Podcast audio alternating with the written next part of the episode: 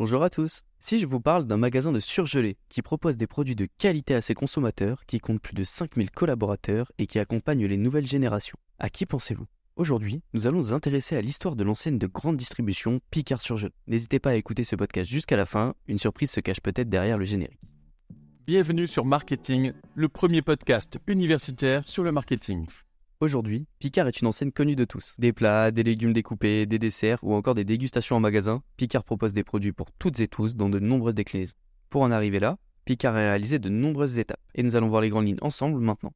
Tout a commencé en 1906, quand René et Gaston Bajante ont créé les glacières de Fontainebleau, entreprise qui fabriquait des pains de glace pour conserver les aliments à basse température. Le nom, que nous connaissons tous aujourd'hui, est arrivé plusieurs années après. Effectivement, Monsieur Picard rachète l'enseigne en 1920. Son fils, Raymond Picard, la renomme les établissements de Picard en 1962. À cette époque, l'enseigne vendait des congélateurs ainsi que des produits surgelés au détail. En 1973, l'entreprise fut rachetée. À sa tête, Armand de Selle, qui met tout en œuvre pour accroître la vente des produits par correspondance. À cette époque, un catalogue des produits est publié chaque mois. Picard comptait alors près de 100 fois moins d'employés qu'aujourd'hui. Ils étaient au nombre de 12.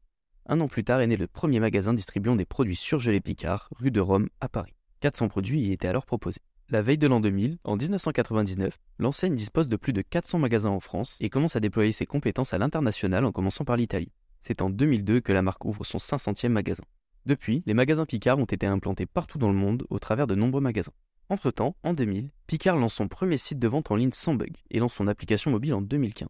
Toujours dans l'air du temps et à la recherche de nouveaux concepts, Picard propose son premier snack bar. Ce nouveau concept visait à proposer aux différents clients la possibilité de s'installer sur place et de déguster des produits en mettant à disposition des micro-ondes. En 2017, Picard est élu pour la sixième fois enseigne alimentaire préférée des Français. La même année est lancé le programme relationnel Picard et moi, et c'est en 2018 que la marque va fêter l'ouverture de son millième magasin. Juste avant, nous parlions d'innovation avec le snack bar, mais notre spécialiste du surgelé ne s'est pas arrêté là. En 2019, ce concept est ramené sous forme de distributeur. Le distributeur Snack Bar permettait aux entreprises d'acheter des produits surgelés pour leur pause repas, ils n'avaient donc plus qu'à les faire réchauffer. Un an plus tard, en 2020, le plan de croissance Proxima est mis en place.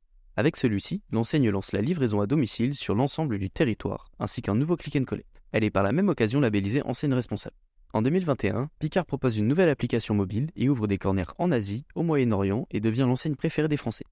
Pour rester dans la continuité de la nouveauté et de l'innovation, Picard lance en 2022 un nouveau concept magasin, Bienvenue en cuisine. L'enseigne améliore par la même occasion son programme Picard et nous. La carte Picard Play, la première carte de paiement digitale et rechargeable visant les jeunes, est alors lancée par la marque. Merci pour votre écoute. Pour nous aider, pensez à vous abonner et à nous laisser 5 étoiles. A très vite